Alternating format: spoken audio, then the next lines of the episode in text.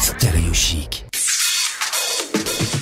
Les Français parlent français. Un Français dans le monde. Direction Alexandrie pour retrouver Claire qui est avec nous. Bonjour Claire. Bonjour.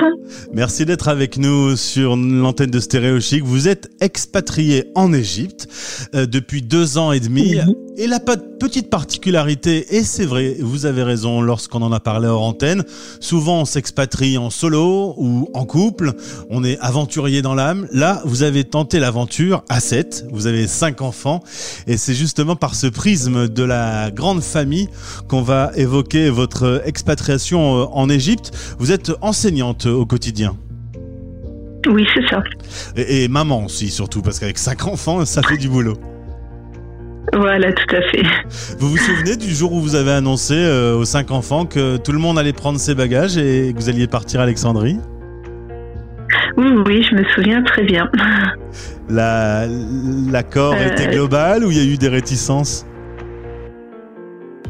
Euh, alors, euh, l'aîné avait euh, 8 ans et demi, donc non, non, ils étaient tous plutôt impatients et très curieux. Euh, donc euh, non, non, tout le monde était, très content de partir et de découvrir euh, donc cette nouvelle expérience. Alors c'est vrai que quand vous arrivez là-bas, vous êtes au moins à 7, mais on laisse les petits copains, on laisse la famille. C'est les premières semaines, les premiers mois, c'est difficile de s'adapter dans un, dans un pays quand on est expatrié. Alors, euh, bah, ce que j'ai souvent vu chez les expatriés, c'est qu'il y a trois phases dans l'expatriation. Donc, un petit peu. euh, euh, donc, la, la première phase, en fait, c'est la phase d'euphorie. Donc, euh, les premiers mois, on n'est pas du tout. euh, on n'a pas encore le mal du pays. Quoi. On est complètement euphorique. On est un peu dans le rush aussi parce qu'on cherche un logement, un nouveau travail, etc. La deuxième phase, c'est la phase, voilà, un petit peu euh, où tout retombe, où on a un peu la nostalgie du pays. Et puis la troisième phase, l'adaptation, on s'adapte. Donc euh, le- les premiers mois étaient, étaient euh, on va dire, un peu magiques justement. Euh, Tout était nouveau, tout était très bien. On a, voilà, c'était, c'était plutôt très bien au début.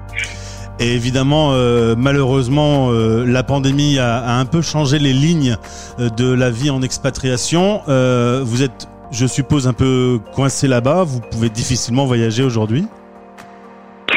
Alors, donc euh, au niveau de la pandémie, euh, entre l'Égypte et la France, les frontières sont ouvertes. Donc, euh, on a pu quand même rentrer en France.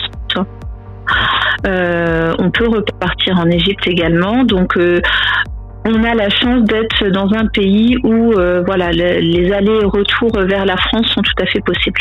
D'accord. Euh, alors la famille euh, vit au quotidien, va à l'école. euh, vous avez un Instagram superbe, on va le mettre en lien dans ce podcast avec de magnifiques Merci. photos que, que vous prenez au quotidien. Alors, ça fait rêver, hein, forcément. je vous l'annonce tout de suite si vous allez faire un petit tour là-dessus. Et puis vous mettez en, en avant le côté d'être d'être maman. Euh, Oui. pourquoi ce choix éditorial de dire je suis je suis expat mais je suis avant tout maman? Euh, parce que pour moi, c'est mon identité première. C'est vraiment euh, ce qui me prend, euh, voilà, ce qui, ce qui est le plus important dans ma vie, mais aussi ce qui me prend le plus de temps, c'est être maman.